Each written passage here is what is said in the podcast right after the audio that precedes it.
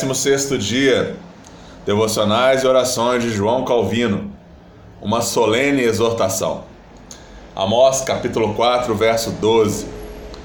Portanto, assim te farei, ó Israel. E porque isso te farei, prepara-te, ó Israel, para te encontrares com o teu Deus. Amós capítulo 4, verso 12.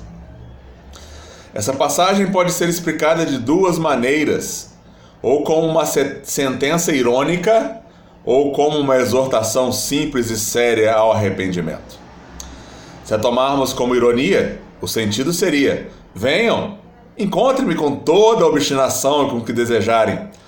Vocês serão capazes de escapar da minha vingança, colocando-se contra mim, como agora têm feito?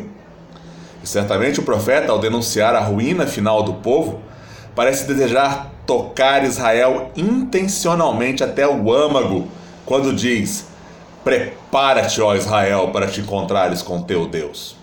Isto é, reúnam toda a energia de vocês, bem como sua força e seus auxiliares, experimentem em que tudo isso poderá ajudá-los. No entanto, como no capítulo seguinte o profeta novamente exorta os israelitas ao arrependimento, e coloca diante deles a esperança do perdão, essa passagem pode ser tomada em outro sentido, como se ele dissesse: Uma vez que vocês percebem que são culpados e compreendem também que em vão procuram subterfúgios, não sendo capazes de se furtar das mãos do seu juiz, então encontram afinal com o seu Deus para antecipar-se à ruína final que é iminente. Os profetas após ameaçarem a destruição do povo escolhido, moderavam a aspereza de sua doutrina, visto que sempre houve uma semente remanescente, embora escondida. Oração.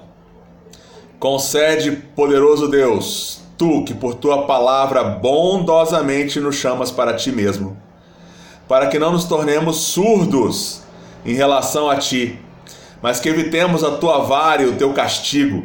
E quando a estupidez e a imprudência nos deixarem inebriados e nos acrescentares as punições pelas quais nos exortas vivamente ao arrependimento.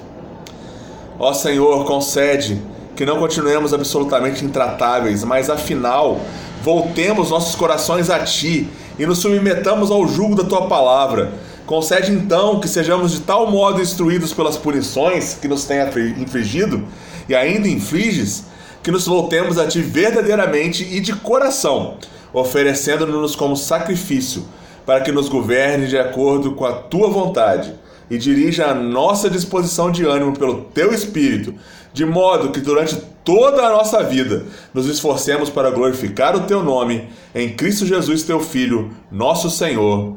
Amém.